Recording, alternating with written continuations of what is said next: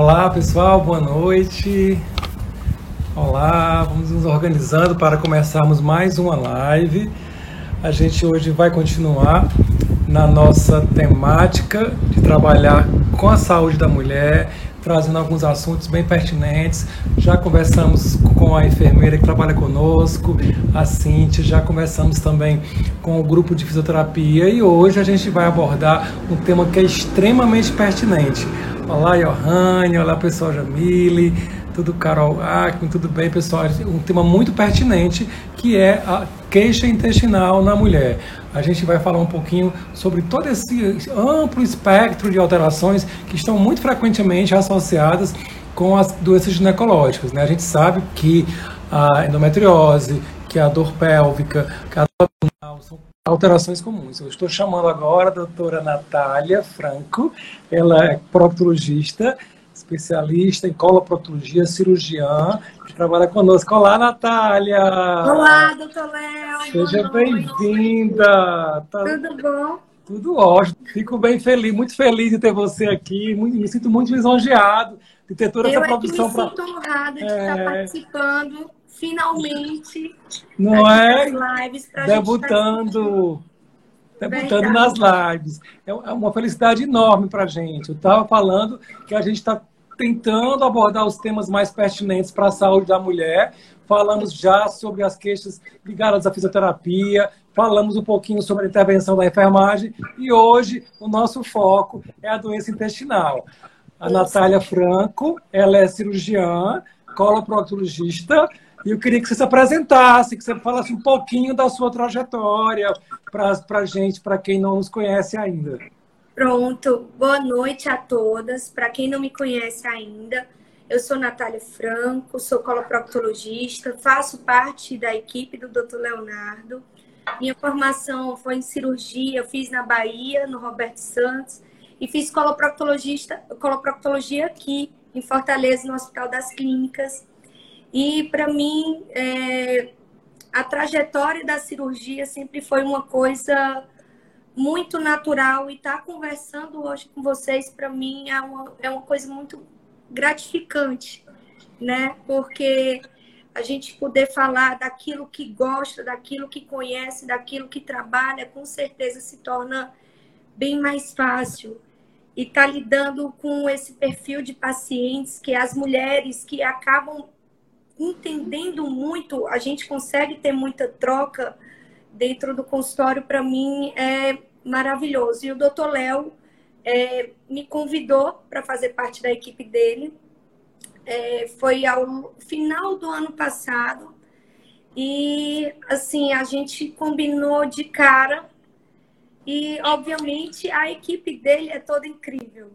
Eu entrei para tentar agregar de alguma forma mas vocês já conhecem a equipe, que as meninas já falaram, e hoje estou aqui chegando para compartilhar um pouco com vocês. Seja muito bem-vinda. Eu gostaria de começar a nossa conversa, Natália, falando um pouquinho, e eu acho que isso é bem pertinente para o nosso universo de seguidores, falando um pouquinho desse desafio que é enfrentar esse universo masculino não é? no país como o nosso, no estado como o nosso. Você fez formação em cirurgia na Bahia, mas você esteve aqui com a gente em Fortaleza, na Universidade Federal do Ceará. E a exemplo da doutora Estela Regadas, né, que é a, a nossa grande estrela, aqui todas vocês se espelham. Como, é, vocês, hoje nós temos, na verdade, dentro da coloproctologia, nicho feminino muito forte. E eu queria que você falasse um pouquinho sobre esse desafio que é ser mulher, cirurgião, dentro desse contexto né, que nós vivemos hoje. É, assim, cirurgia era algo que eu sempre quis. É, como eu disse, para mim era algo que seria natural. No entanto, natural não quer dizer que seria fácil, porque a gente realmente vive ainda um ambiente muito masculino. Então, você ser mulher e ainda tentar manter o seu lado feminino sem tentar, uh, talvez, engrossar um pouco a, a, a pele para poder estar tá lidando com algumas adversidades no dia a dia, realmente é um desafio. É, graças a Deus, no meu caminho, eu sempre tive grandes mentores e, para mim, exemplos de homens que foram os meus chefes. É, um na cirurgia geral, que foi o doutor Leonardo Canedo, que para mim é um. Os Leonardo me perseguem, é isso? É. Por aí. Sempre tem um bons Leonardos na vida. E depois a gente teve a figura paternal até, que foi o Dr. Luzmar. Dr. Luzmar Veras. chefe aqui em Fortaleza, na coloproctologia. Então, assim, graças a Deus, eu tive exemplos de homens que me fortaleceram dentro da minha decisão. Eles sempre me apoiaram, apesar de no ambiente externo ainda ter aquela um pouco de talvez questionar a qualidade da mulher na cirurgia, ou às vezes duvidar da, da capacidade da mulher estar tá lidando com certas situações extremas que na cirurgia a gente tem Você tem alguma situação que exemplifique bem isso, Natália, em que você percebeu claramente que havia algum preconceito de gênero, e que, que não levaram em consideração a sua competência como profissional e questionaram a sua capacidade só pelo fato de você ser mulher? Será que isso ainda existe? Isso ainda existe, isso é real, mas hoje em dia é um pouco mais velado. A nossa geração, mais uh, em torno dos seus 40, 30 anos, lida muito com a mulher como uma realidade dentro da cirurgia. Mas as gerações mais antigas ainda subestimavam as mulheres, mas era de uma forma mais velada, pelo menos nos ambientes onde eu convivi. Eu também cheguei a iniciar a cirurgia geral. Uh, em São Paulo e lá era um pouco mais discrepante. Em São Paulo parece ser um centro mais avançado? Eu estava em Santos, uh, era um ambiente mais hostil.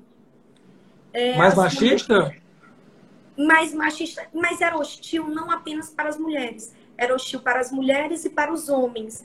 Só que pelo fato de eu ser nordestina, de eu ser uh, mulher pequenininha e que eu sou toda feminina, eu não ando dentro do hospital sem deixar de lado o meu lado feminino. Eu sempre tô com touquinha colorida, sempre tô mantendo o meu lado feminino, porque para mim ser cirurgião não quer dizer que eu tenho que deixar nada. Isso é algo que as pessoas têm na cabeça. E ainda existe, existe, esse, esse arquétipo de que, se, se você, que você, você é cirurgia, você é tão feminina de achar que você tem que se masculinizar para ser cirurgiã? Na verdade, é um estereótipo que é gerado. E as mulheres das novas gerações estão desmistificando isso.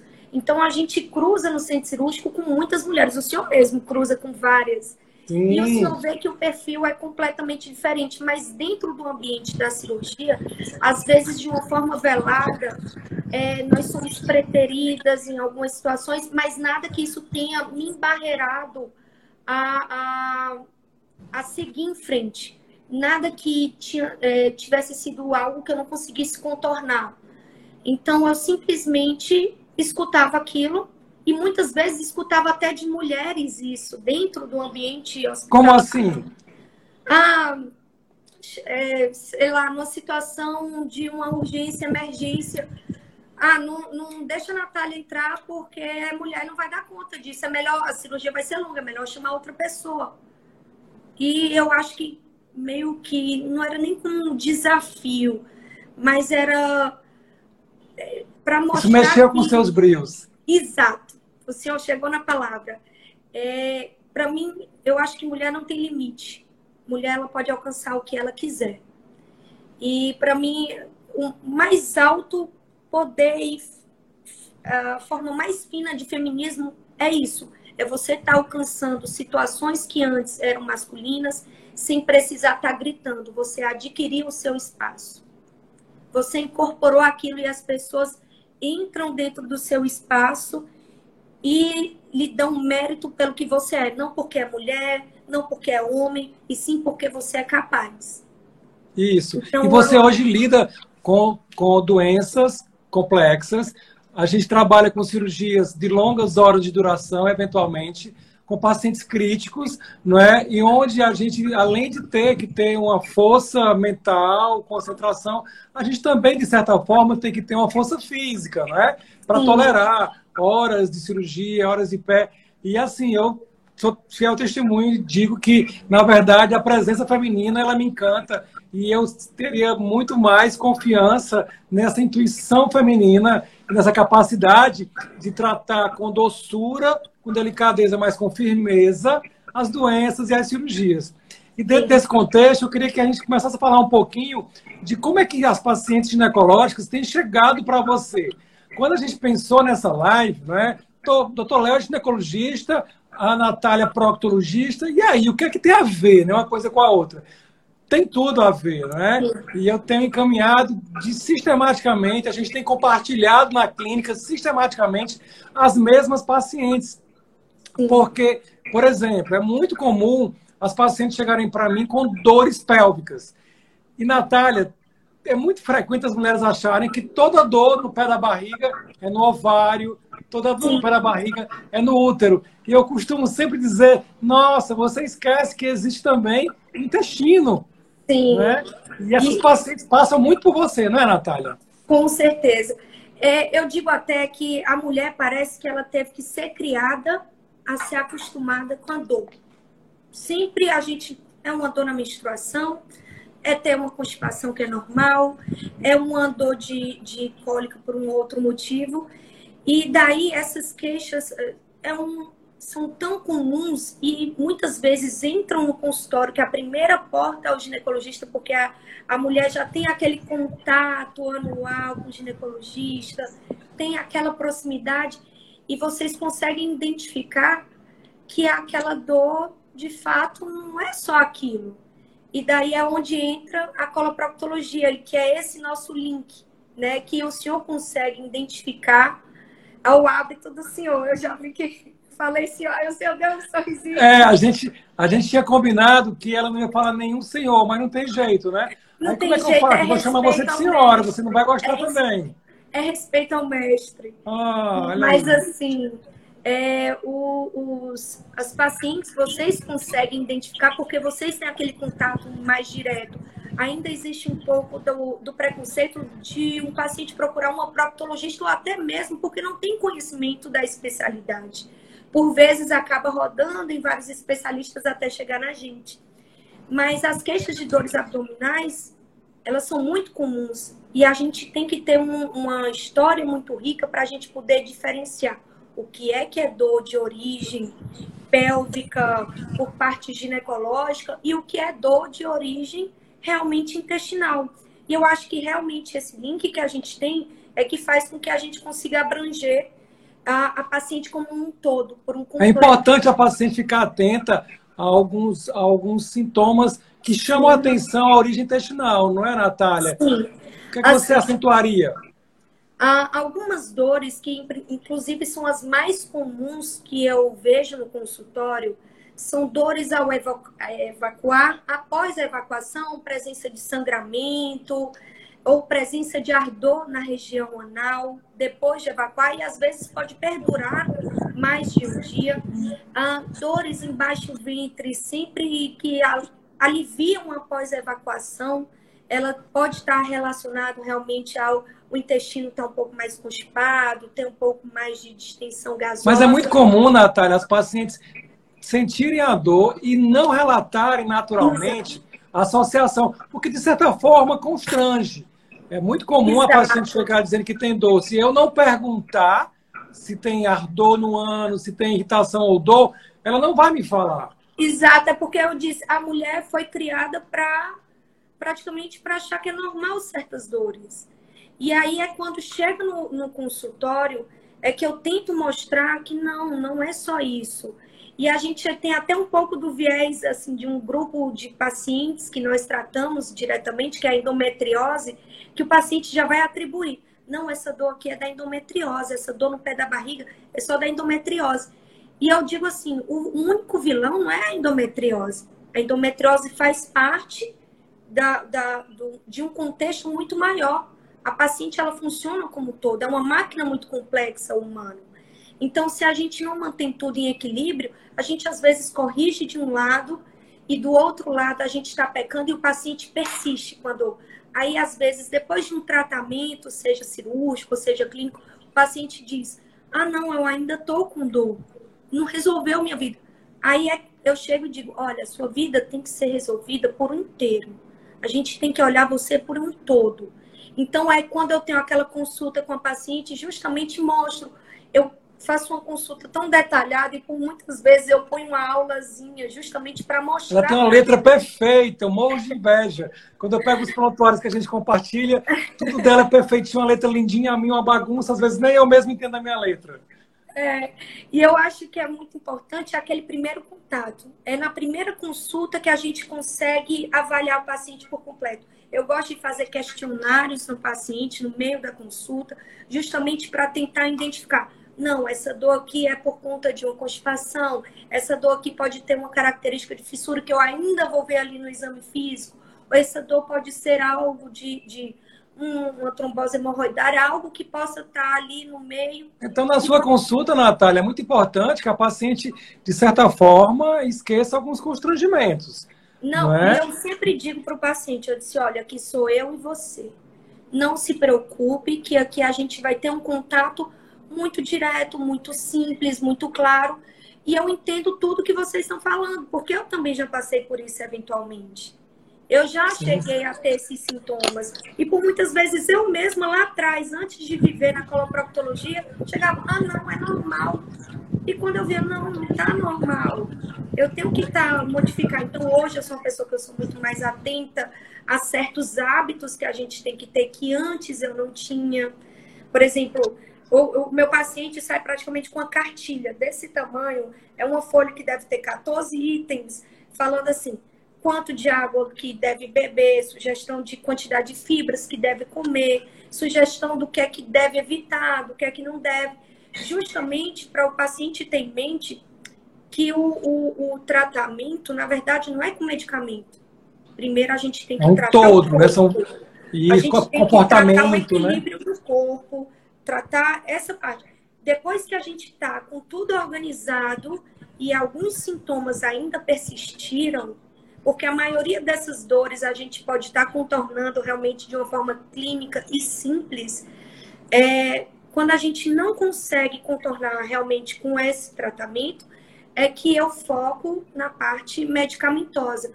Mas eu sempre tento deixar bem claro que a gente não tem que ser dependente de medicamento, a gente não tem que ser dependente é, disso. A gente tem que ser dependente de uma vida saudável. Mas isso é um grande desafio, não é, Natália? Porque olha só, a gente que trabalha na ginecologia ouve com muita frequência uma outra queixa, além da dor abdominal que atrapalha, a queixa de constipação, que é a prisão de ventre. E, na verdade, eu ouço isso como, mais como um relato de, de normalidade, de hábito, é. do que propriamente como uma queixa. Exato. Isso, isso me assusta. As pacientes falam: não, o meu normal é ficar cinco dias sem evacuar. Nossa, isso não é normal em lugar nenhum. Não Mas é. ela habituou-se a isso. Então, a, a mudança de hábito para você é algo muito desafiador, não é? Eu, eu tentar quebrar um pouco disso, porque os pacientes já chegam assim: ah, doutora, eu sou assim desde criança e a minha família inteira é. Aí eu digo, possivelmente a família inteira deve ter um hábito de vida não tão saudável. Exatamente. Então a gente tem que quebrar esse elo para o paciente entender que a constipação não tem que ser, não tem que fazer parte do dia a dia dela. A constipação é uma sequela, na grande maioria das vezes, cerca de 60% dos pacientes, mudanças de hábitos alimentares já vão estar solucionando grande parte desses sintomas. E os sintomas da constipação não é apenas a constipação porque passa dois, três dias, quatro dias sem ir ao banheiro. É a qualidade das fezes que machuca a região do ânus. É o paciente que fica com o abdômen mais distendido, com a barriga mais inchadinha, estufada, que elas chamam de gases mesmo, porque não conseguem estar eliminando. Tudo isso são coisas que a gente pode estar corrigindo com certas mudanças de hábitos, e são hábitos simples. Eu digo aqui que o tratamento basicamente da gente é, nessa fase inicial, né? É comer bem. O que é que seria o comer bem? Beber bastante água, comer bastante fibra e evitar as massas nesse ponto inicial. O que seriam essas massas mais críticas, Natália? Que fazem As... muito parte do nosso dia a dia nordestino também, né? A gente Exato. tem uma dieta muito rica em massa, né?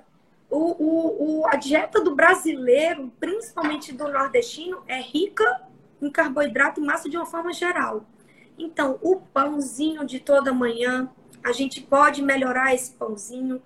É, tá comendo ali um pãozinho carioquinha? Pera, tira um miolo. Ou troca por um pão integral. Ou ao invés de comer duas fatias, come uma. Melhora esse pão é, adicionando um, um, ou uma fibra, ou colocando uma saladinha em cima.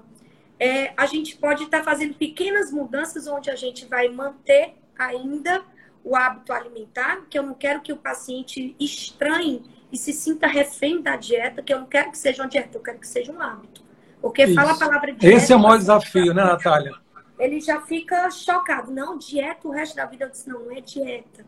Isso é para ser o que todo mundo tem que fazer. Então, os pães, ah, macarrão, é, arroz, da preferência sempre é o arroz é, integral, macarrão, se não consegue deixar de largar o macarrão, evitar misturar, tipo, arroz, macarrão, batata, come uma porção de, em cada refeição.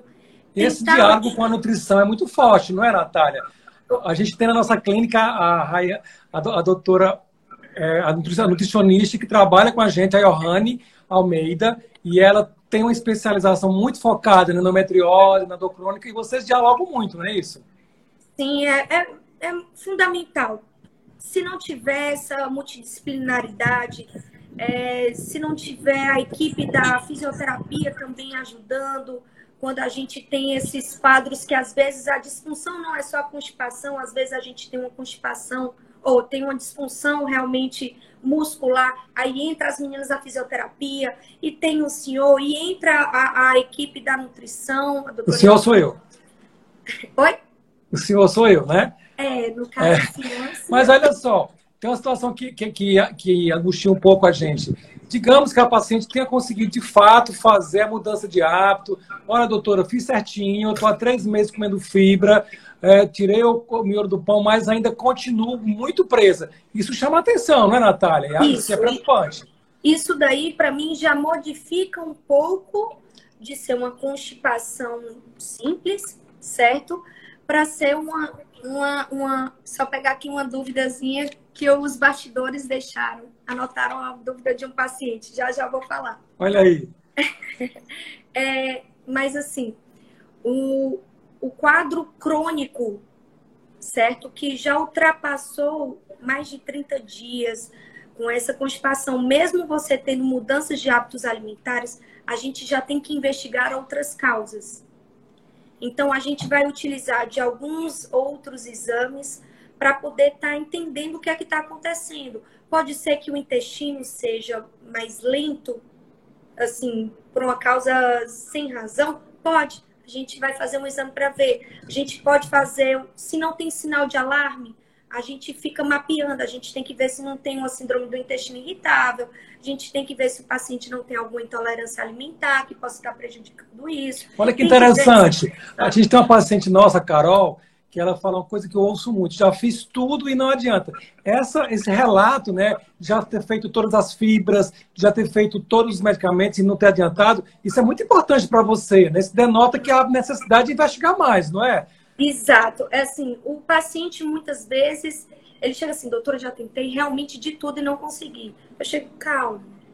Vamos, vamos fazer, vamos imaginar que a gente está começando aqui da estaca zero e vamos se conhecer. Porque muitas vezes o que também acontece é que o paciente começa a funcionar, é uma queixa mais comum ainda é essa. Tentei de tudo e não deu certo. E no meio da consulta, o paciente, doutora, por um tempo eu fiquei bem. Mas daí eu meio que deixei de lado e piorou tudo de volta. Deixou de lado certos Entendi. Então aí é quando eu identifico, eu disse, você notou que quando você fazia tal coisa, o seu intestino funcionava feito um reloginho? Então você entendeu que isso depende mais de você do que de mim. Mas aquele paciente que eu vejo, que está comigo, que, que eu sei que o paciente fez todo o, o processo, aí a gente vai para as outras causas eu tenho que ver como é que está essa questão hormonal do paciente, se não tem algum outro medicamento que está tomando que possa estar tá, é, desfavorecendo esse intestino. Alguns medicamentos atrapalham, não é? Exato. Natália, mesmo que ela faça uma dieta rica em fibras. Uh, pacientes que, por exemplo, eu tenho muitas pacientes que fazem tratamento para enxaqueca e hum. ficam tomando muitos medicamentos. E a grande maioria deles, que assim, dessas pacientes, são medicamentos que tendem a dar um, um certo grau de constipação. Mas Sim. eu não posso tirar esse medicamento. Porque se eu tiro esse medicamento, a paciente fica é, com os sintomas, deixou de ter a constipação, mas volta para os sintomas de enxaqueca. E daí eu não estou mantendo a paciente no equilíbrio. Então, é quando eu vou lançar uh, fibras suplementares na, na, dieta, se o paciente não está funcionando, vou tentando trazer algum, alguns elementos que podem deixar as fezes mais emolientes, atividade física, que muita gente. Importante, diz, né? Importantíssimo. Última linha da, do, da minha fichinha, eu deixo lá, fazer pelo menos 30 minutos por dia. É o mínimo que a gente precisaria. O, o intestino precisa entender que a gente está caminhando, que a gente está andando, que a gente está seguindo, que a gente não está paradinho. Quando a gente está parado, a, a, nossa tendência é todas as nossas funções ficam um pouco mais é, um pouco mais lentificadas. Então, se a gente não dá estímulo ao intestino, ele também entende isso. Ele diz, eu vou ficar aqui paradinho aqui na minha. E aí é que a gente lança exatamente essa multidisciplinaridade, não para só em mim. A, o, a, solução do, do, problema do paciente não está só com o coloproctologista. Natália, a gente está falando muito de, de, de, condutas clínicas que, na verdade, eu, é, elas devem ser partilhadas por toda a equipe, né? Você Sim. falou coisas que me chamam muita atenção e eu, como médico, como ginecologista, tenho que estar mais atento a isso, orientar em relação à dieta. Eu acho que não, não é só encaminhar, encaminhar para Nutri, encaminhar. Exato. Eu acho que a gente tem que partilhar. Mas tem algumas coisas que elas são muito pertinentes à proctologia. E a gente sabe que não é todo cirurgião de aparelho digestivo, não é todo especialista em aparelho digestivo que vai ter o um entendimento de algumas abordagens, de alguns exames que são muito típicos e peculiares a vocês. Por exemplo, é, muitos pacientes falam, ah, eu tenho constipação, e será que eu preciso fazer uma colonoscopia? Precisa sempre fazer? Quando fazer? Com quem fazer? E aí seria interessante a gente abordar isso daí um pouquinho também, não é? É, assim, hoje em dia, essa questão da colonoscopia, a gente está tendo uma modificação do protocolo de uma forma geral. Antigamente era mais ou menos 50 anos, o de rastreio. As mulheres esquecem disso que é um exame de rastreio, às vezes não tem conhecimento e pensa que é só uma mamografia que tem que fazer, é, ou fazer exame de tireoide e esquece do intestino. É verdade. Então, isso é muito comum. E eu vejo, às vezes, o paciente mesmo tá. tá é, não é, é um paciente que é leigo, mas tem um, um, um bom conhecimento de uma forma geral. Chega assim, eu nunca fiz colonoscopia. Aí eu tô Como assim, né? Aí eu disse, a senhora tem quantos anos? Ah, não, eu tenho 67 anos. Eu disse, olha, a gente está um pouco atrasado, mas não quer dizer que a gente não vai conseguir é, trazer um, um, um, correr atrás do tempo. A gente vai tentar. Mas a gente tem que fazer como protocolo. A partir dos 45 anos hoje, é o que, que 45 a 50 anos é que está sendo o primeiro exame. Para pacientes mais jovens, eu tenho que ter sinais de alarme. O que são os sinais de alarme? são sangramentos em fezes. É mudança do hábito intestinal sem justificativa, não modificou a dieta, não modific... não está tomando nenhum medicamento que justifique nada e de repente o, hábito, o intestino ou ficou solto demais ou ficou preso demais. É mudança do aspecto das fezes. As fezes, quando eram mais fininhas, elas indicam que tem um, um sinalzinho ali de alarme ou uma dor abdominal persistente a despeito de tratamentos clínicos, mudança de hábitos, esses são alguns sinais de alarme que a gente tem que levantar a anteninha e ver se vale a pena a gente estar tá fazendo esse exame para poder estar tá diagnosticando esse paciente por completo. Porque, assim, é um exame que é fundamental a gente fazer quando a gente tem uma excelente indicação mas a gente também não precisa estar tá fazendo para mulheres que não têm sintomas, mulheres jovens, a gente pode deixar para fazer um pouquinho mais tardio. Quem tem história de câncer na família muda um pouquinho, não é? Muda. O protocolo para pacientes que têm câncer na família, certo? São pacientes que têm abaixo de 10 anos do primeiro caso. Por exemplo, eu tive um familiar que teve câncer com 45 anos já é uma idade atípica. Muito jovem. Normalmente a gente tem é, em torno da quinta década de vida, quinta, sexta década de vida, é que a gente tem a história do câncer. Se o paciente teve jovem, a gente já presta atenção. Então, eu tenho que fazer 10 anos antes da idade desse meu familiar, certo? Se o familiar teve em torno dos seus 60 anos, que é o mais natural de acontecer, segue o protocolo, certo? Entendi. Não, ah, meu familiar teve com 70 anos, então eu tenho que fazer colono só com 60 anos. Não, o protocolo continua sendo a fase inicial para todos. Entendi. Né? Então, Mas nem sempre, Natália, tem muitas perguntas. Fica tranquila que eu vou guiando aqui as perguntas. É, tem muita gente que, na verdade, procura na, na colonoscopia, né, no exame endoscópico, a explicação para alterações que são de funcionamento. Né? Isso. É importante a gente diferenciar essas duas coisas. E nisso aí eu acho que o proctologista é um grande diferencial. Vocês, melhor do que ninguém, estudam muito a função do esvaziamento. Então, assim, você pode ter uma colonoscopia normal, porém com um funcionamento anormal do intestino. Exato. Como é que é isso, Natália? Olha, uh, nós temos um. A nossa pelve é um complexo de músculos. Eu tenho vários distúrbios evacuatórios que são, inclusive, bem mais comuns nas mulheres do que nos homens, mas isso não quer dizer que não possa acontecer nos homens, que podem estar gerando esses sintomas. À medida que a gente está conversando com o paciente, utilizando alguns questionários e juntamente com o exame físico, a gente já consegue identificar algo que sugira ah, uma contratura do músculo é, no momento que ele deveria estar relaxando, ou às vezes está com a vagina, com a parede um pouco mais flácida, isso atrapalha um pouco a descida das fezes. Então, ao longo do exame físico e da conversa, a gente já levanta as nossas hipóteses diagnósticas. E aí é o que vai fazer o direcionamento do exame. A gente tem outros exames que é utilizado é, que é a manometria anorretral, que a gente consegue avaliar como é que está funcionando ali a musculatura. A gente tem outro exame que a gente tem brilhantemente realizado pela doutora Estela, aqui em Fortaleza, que é um ultrassom 3D, que a gente consegue ver o mecanismo ali do, do assoalho pélvico, como ele está se comportando de uma forma dinâmica. Então, através desse ultrassom, você consegue ver o funcionamento. É diferente da colonoscopia. A, a colonoscopia, a gente tem uma visão é, como se fosse fotográfica. Eu estou vendo é, como que está o aspecto do intestino. Mas ele pode me dar sinais que sugiram alguma disfunção. Mas normalmente a disfunção do assoalho pélvico em si, a gente não consegue identificar nele. A gente Sim. vai identificar, a depender do caso do paciente, com uma manometria, às vezes com ultrassom endoanal, às vezes com os dois em paralelo.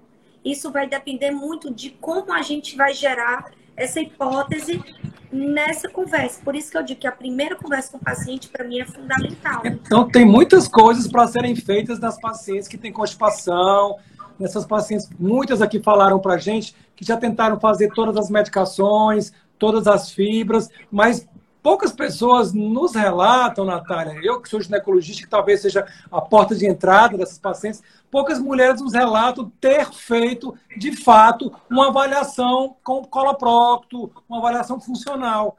Você não ouve, olha, doutor, eu já fiz manometria, eu já fiz ultrassom. Você não ouve isso. Você ouve as pacientes falarem que usaram fibra e pararam de usar, encher o saco, conhecem todos, todas as marcas do mercado, mas parece, não é? Que eu não sei se falta para nós, médicos de generalistas, né? É essa percepção da necessidade de você orientar, mas é muito frequente, Natália, as, as pessoas não seguirem em frente, terem uma, uma prisão de ventre difícil, que não melhora com nada, e para por aí. E aí eu estou perguntando se o uso de probiótico melhora. Então, começa a usar um monte de fórmula mágica, né? E Exato. O que acontece? Hoje em dia a gente tem um ajudante barra vilão na nossa vida que se chama Dr. Google. Ah, sim. O Dr. Google ele pode um pouco atrapalhar esse ponto inicial, porque ah, o paciente já chega exatamente com aquela fórmula na cabeça. Olha, já tomei o laxante tal, já tomei a fibra tal, já fiz a dieta, já fiz tal coisa. E ele já chega com essa ansiedade de que a gente traga a solução. Então ele já já já chega e diz assim, fiz de tudo.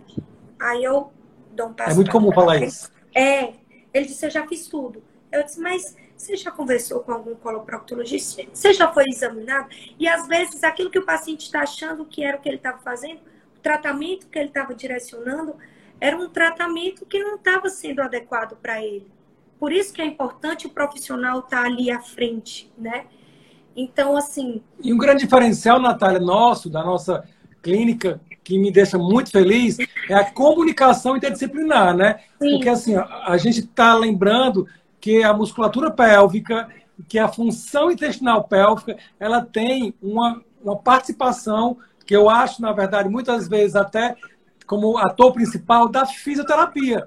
E a gente tem dialogado muito. Nós temos duas físicos conosco, a Reane e a Carol. Incríveis! Que tem, que tem, que tem sido para a gente, na dor pélvica, na incontinência urinária, mas também na disfunção evacuatória, uma parceria incrível. Né? Hoje a gente tem que insistir e falar: olha, existe sim a fisioterapia, é um antes e depois. Ela vai descobrir e, conduzir a, a tua disfunção brilhantemente. Como é que funciona esse diálogo, Natália? Assim, é, inclusive eu já tive até uma consulta que foi bem interessante com, com a Rai, uma vez que a gente teve a oportunidade de estar cruzando no mesmo dia o consultório. Ela chegou assim: Olha, Nath, eu tô com uma paciente assim, e eu queria conversar, eu disse, vem cá, vamos conversar nós, é, nós duas, vamos conversar aqui com a paciente. Ela sentou aqui na cadeirinha e a gente dialogou realmente ali naquele momento para a gente ver como é que a gente podia melhor trabalhar. E para mim isso é o que é o fundamental, né? A gente entender que a gente não, não trabalha de uma forma individual. E que a gente é um elo, né? De uma corrente. Exato. Eu acho que que essa multidisciplinaridade ela ajuda muito mais o acesso ao paciente.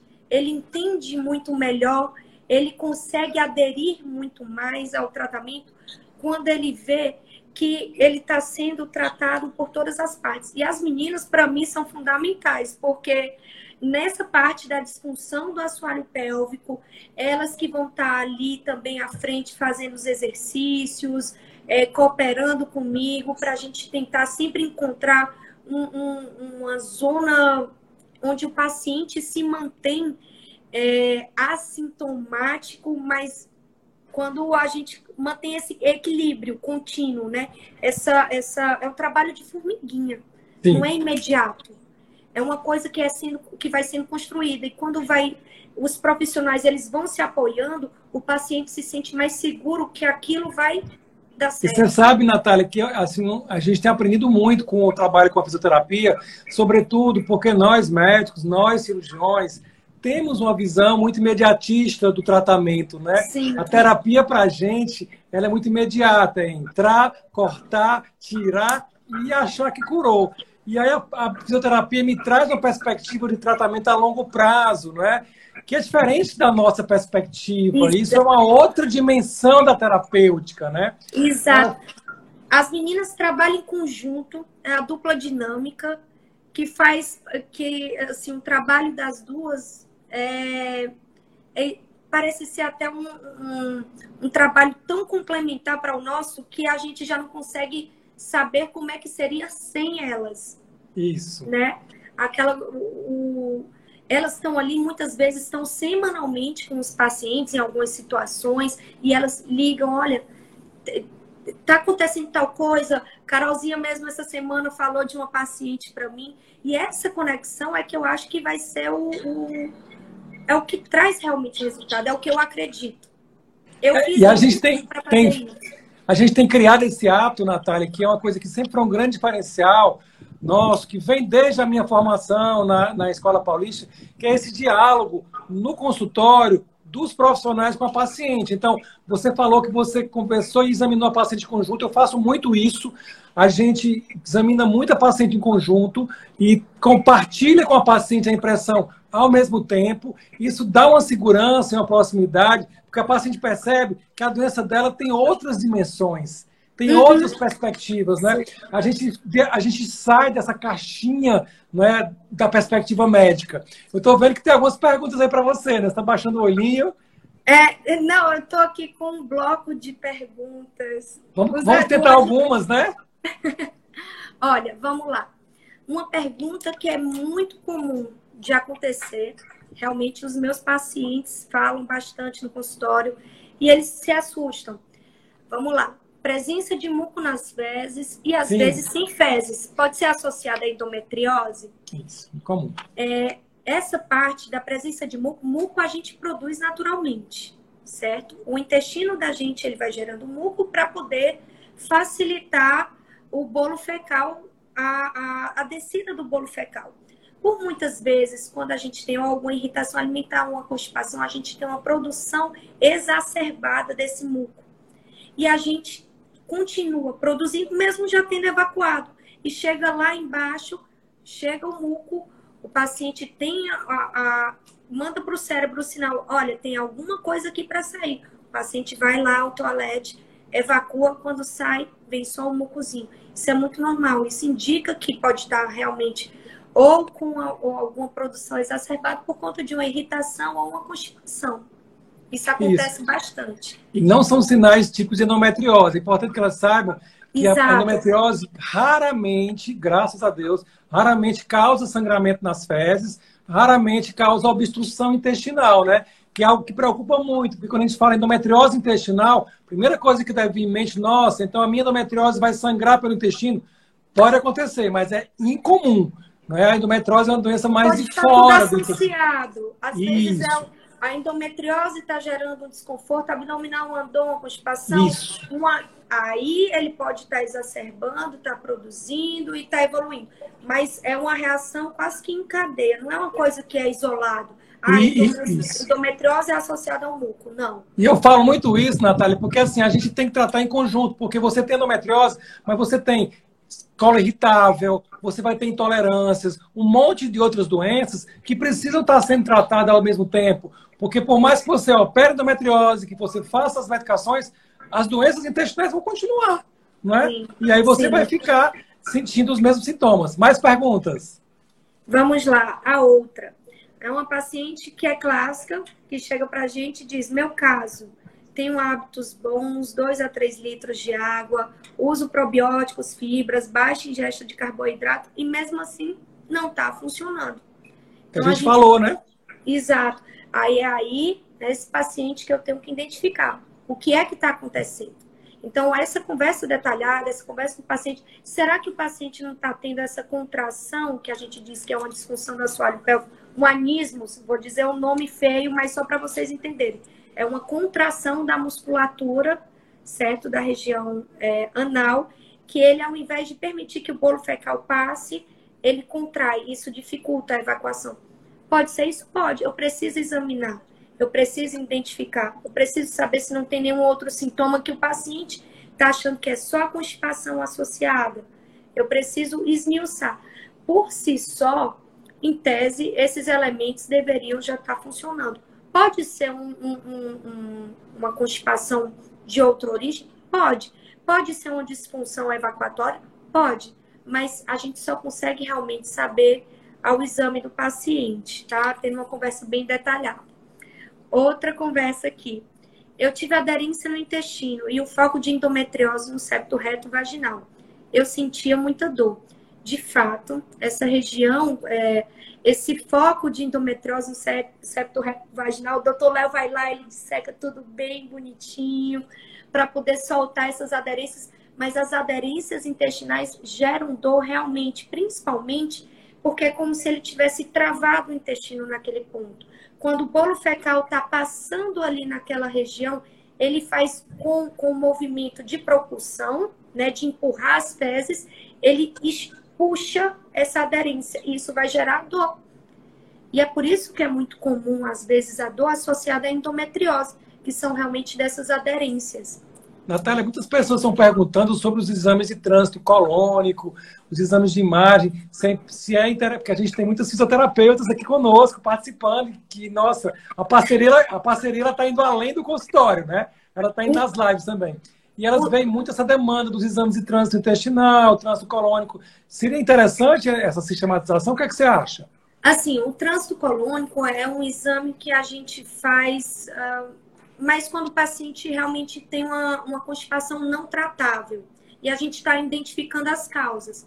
Então, eu faço uma colonoscopia para ver se não tem alguma alteração da, da parede intestinal. Eu faço um trânsito colônico quando eu estou utilizando ali, já cheguei a utilizar dieta, já usei fibra, já usei laxativo, e o paciente continua com a lentificação. E eu faço para ver como é que está o intestino funcionando. A gente toma uma cápsulazinha que tem um, um como se fosse uns pequenos metalzinhos, umas argolinhas mínimas e a gente faz o raio-x em momentos separados para ver se o, as fezes realmente estão tendo uma movimentação dentro do intestino. Então, a gente, no primeiro ao terceiro dia, avalia quantas, quantas, é, quantas argolinhas passaram de uma linha que a gente faz imaginária no quinto dia e no sétimo dia.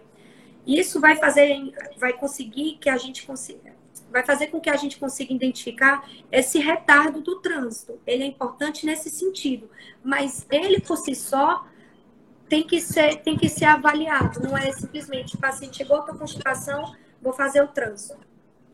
Isso. E, e assim, uma coisa que, que a gente tem que colocar na cabeça, eu queria reforçar, que a gente falou rapidamente sobre a, a, a colonoscopia como exame de prevenção. Hoje, na, as nossas mulheres que nos procuram para fazer uma consulta de rotina, e hoje a gente virou praticamente o clínico geral da mulher.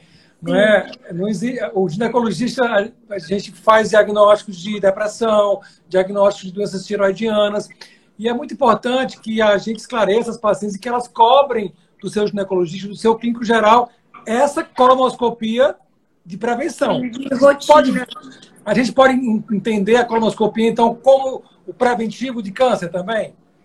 Ele, ele vai ter um princípio diagnóstico e para pequenas lesões, por exemplo, pólipos, que elas podem vir a evoluir para câncer, a gente já faz esse tratamento. Então, é o exame diagnóstico e terapêutico. Isso. Por isso que a gente tem que fazer periodicamente. Ele é um exame de rastreio também. Ele é um exame que a gente tem que estar tá fazendo, ele tem que estar incluso em toda essa nossa rotina. Porque o senhor entender, é para você entender, calma, retiro.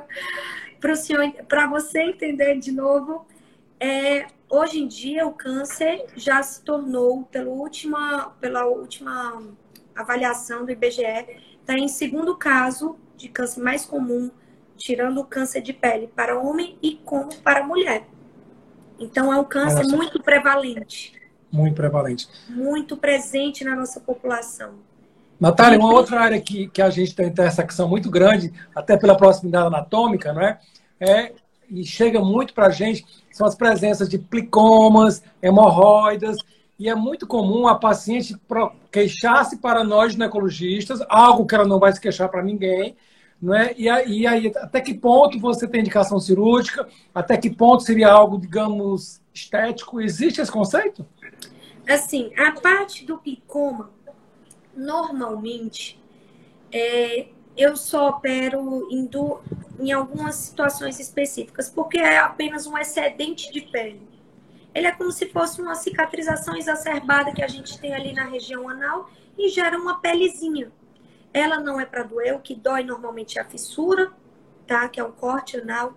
Então, o plicoma, ele eu tiro em duas formas. Uma, quando ele está atrapalhando a higiene do paciente, está gerando desconforto no paciente pela presença dele.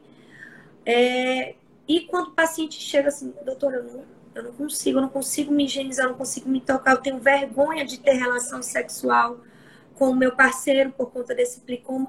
E quando começa a afetar é, de uma forma. A autoimagem, né? A autoimagem do paciente é quando eu considero a possibilidade de estar tá tirando o plicoma. Sim, ele tira, é uma cirurgia que é simples. Ah, em termos de dor pós-operatório, as dores não são tão importantes ah, se a gente toma os medicamentos direitinhos, mas é importante o paciente entender que se ele não segue um hábito saudável alimentar, se ele continuar tendo presença de fissuras na região anal, ele pode vir a ter novo plicoma, entendeu? Então, assim, é a solução dos problemas eu tirar esse plicoma? Não, a solução é eu tirar, o paciente seguir uma rotina adequada para ele evitar de ter novo plicoma. E se tiver dor? com, se tiver dor, aí a gente já tem uma outra entidade associada. É muito comum a gente ter a presença do plicoma, que é aquela pelezinha que o paciente muitas vezes se confunde com uma hemorroida. Isso. Né? E não é hemorroida, às vezes é só a pelezinha, e embaixo dele tem um corte. Normalmente esse cortezinho ou é na região bem posterior do ânus, ou é na região bem anterior, perto da vagina. Esse cortezinho, ele incomoda muito, ele sangra, ele deixa a sensação que o paciente estar tá inchado antes. Aí por isso que o paciente pensa, ah, eu tô com hemorroida. Quando isso. a gente vai ver, tem um cortezinho lá. Muitas vezes, o que é que causa essa fissura? Fezes endurecidas, trauma em região anal, higiene inadequada por utilizar papel. Então, olha só, ela tem constipação crônica e aí evolui para um outro problema, que é a fissura, Exato. não é? Exato. E pode dar sangramento, né, Natália? Dá. E é bem comum de dar sangramento. Essas. Só pegar aqui. É bem Mais comum as, as, perguntas. Eu tô aqui com quatro folhinhas. Nossa, vamos ter que fazer outra live só para as mulheres perguntas. É, mas assim, o sangramento é mais comum, inclusive, na fissura do que o que eu percebo na hemorroida. Porque a hemorroida, ela normalmente, para ela sangrar, ela tem que ser aquela hemorroida que é mais exacerbada, que ela está bem mais prolapsada quando é hemorroida interna. Para fora, Ou... né? Oi? É prolapsada eu... para fora, para fora. É isso, para fora. E assim, quando ela está realmente bem mais externa, é que já está machucando a pelezinha que ela sangra. A fissura não. A fissura, basicamente, quando o paciente vai evacuar, as fezes passaram ali, quando ele está começando a cicatrizar, cocô passou, ele abre de novo. E como ele tem a exposição da musculatura do ânus, é por isso que ele dói e sangra. Principalmente o paciente diz assim, doutor, eu passei o papel sujo, só o papel, não chegou a gotejar o sangramento. Não é um sangramento tão importante. Ele pode vir a ter sangramento em coágulozinhos, é, ou chegar a pingar depois que evacua, mas normalmente o clássico é o sangramento leve, dor em região anal, certo? E o desconforto que ele persiste. Entendi. A gente já está pertinho do nosso final. Olha só como passa rápido, né? Passou rápido. Mas ainda temos tempo para algumas perguntas. Eu estou preocupado que, assim, eu acho que a gente gerou muitas demandas e perguntas. Você quer fazer mais alguma? Responder mais alguma pergunta? O senhor teve algum. Aqui, eu estou com quatro folhinhas. Vamos lá. Uma pergunta que eu acho que é muito relevante para os pacientes: a parte da hemorroida. Quando operar? Isso. É, e é uma coisa muito comum, principalmente nas mulheres, quando está em fase de gestação, depois de gestação, o paciente continua. Então, assim, a questão da, da indicação cirúrgica do paciente, primeiro de tudo, é quão sintomática a hemorroida está e quão é, ela está exteriorizada, certo? Isso é o que vai fazer com que a gente considere a possibilidade de fazer um ato cirúrgico ou não. A gente tem N técnicas para estar tá sendo utilizadas. E o sintoma mais pertinente, Natália? Qual é o sintoma que mais deve preocupar o paciente? Da hemorroida. Hemorroida, a gente tem dois tipos. A gente tem a hemorroida externa, que uhum. ela costuma a não sangrar, ela fica ali na bordinha do ânus, ela costuma, quando trombosa, que é tipo, cria um coágulozinho embaixo da pele, ela costuma doer bastante, mas ela não sangra. Já a hemorroida interna, que é aquela que fica lá dentro escondidinha, e vez ou outra sai quando o paciente faz um esforço evacuatório e por muitas vezes não consegue retornar a hemorroida sozinho, o paciente tem que empurrar com a mão. É nesse momento que a gente tem que começar a prestar atenção se a gente está considerando ou não a possibilidade de estar tá fazendo cirurgia, quando ela já está gerando sintomas exacerbados. Muitas vezes o paciente tem, tem hemorroida e ele nem sabia. A gente descobre ele no exame físico. Olha, Entendi. você tem uma hemorroida aqui, mas é uma hemorroida pequenininha. Porque o que é hemorroida? É a dilatação do vaso realmente hemorroidário, que são os vasos que ficam ali em volta do ânus. E é extremamente comum nas mulheres, sobretudo, após a gravidez, né, Natália? Exato. E assim, e, é, e, elas ficam aterrorizadas, não posso mentir. O doutor, o doutor disse que o pós-operatório é o fim do mundo, que é horrível. Muitas coisas mudaram, né? Hoje nós temos grampeadores, as cirurgias se tornaram menos agressivas, não é verdade? Exato. Assim, nós temos vários procedimentos. A gente tem desde a ligadura elástica, que é um procedimento mais simples, que a gente faz em ambulatório, que não. Para consultório mesmo, né? É, não tem dificuldade, não precisa de anestesia, mas ela tem uma indicação reservada para uns quadros menos sintomáticos, com hemorroidas um pouco menores. Para as hemorroidas que já estão maiores, que a gente chama de grau 3, grau 4, a gente considera ah, os tipos eh, de cirurgia. A gente tem por grampeador, que o paciente não faz corte na região externa do ânus, e tem a, realmente a cirurgia tradicional. Mas a cirurgia tradicional ela não perdeu o seu valor.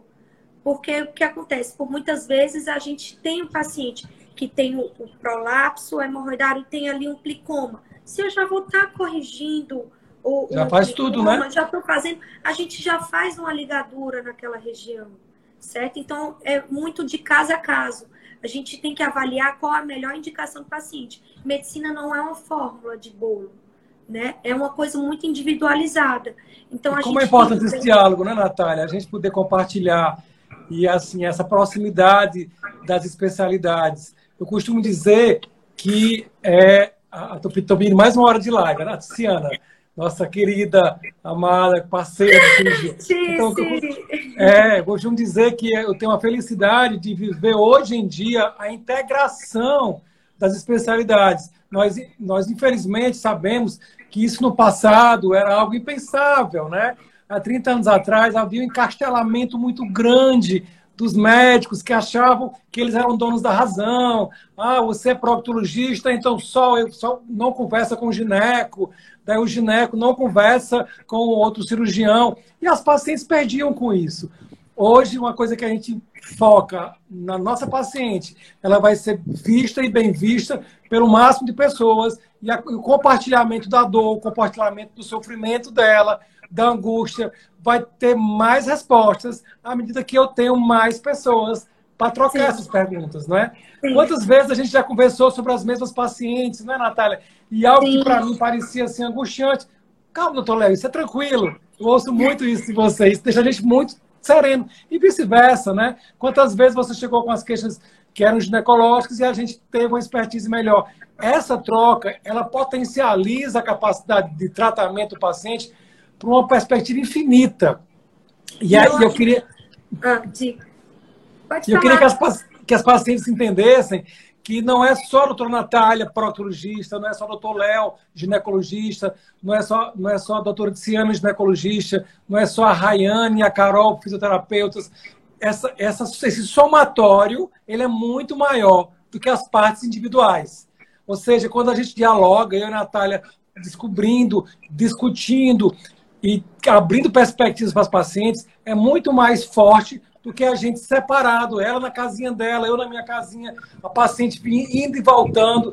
Não, lá na clínica a gente consegue dialogar, partilhar, compartilhar angústias, né, medos, sofrimentos, mas compartilhar sucessos também, né? E às Outras vezes é aquela coisa quase que imediata, porque a gente tem um advento agora que o WhatsApp facilita tudo. Às vezes está ali, tira uma dúvida na hora, quando a gente pode, já responde, já resolve. E eu acho que medicina é isso. Para mim, eu fiz medicina por isso. Eu acredito que o senhor também. É você fazer o melhor pelo outro. E eu sei que, como o senhor disse, uma pessoa sozinha, ela teria suas limitações. Mas quando junta todo aquele núcleo visando o melhor para o paciente, é quando eu vejo realmente o, o resultado. Então, se não for para fazer dessa forma, eu prefiro nem participar. Então, eu acho que é por isso que eu me sinto tão à vontade e tão bem com a equipe inteira, porque eu acho que isso é o pensamento de cada um de nós dentro isso. do grupo. Isso Estamos não... chegando nos nossos 50 segundos finais, eu tenho que cortar. Que pena, ah, você viu como passou rápido? Eu acho. Foi rico. Então a gente vai ter que fazer outra, doutor Léo. Vamos programar outra live. Eu acho que a gente vai fazer agora por setores e responder as perguntas mais 30 segundos. Eu agradeço demais, Natália, o seu preparo, né, a sua disponibilidade, o seu conhecimento, o seu humanismo, sensibilidade. E eu me sinto assim um felizardo de ter você conosco, de ter você com a gente. E eu é que agradeço a oportunidade de vocês me fazerem parte da família. Eu sou tipo caçulinha da família, cheguei ah. depois. Ah. Mas eu não me sinto nem um pouco menos à vontade ou menos importante porque vocês trazem isso. Tchau, foi um prazer.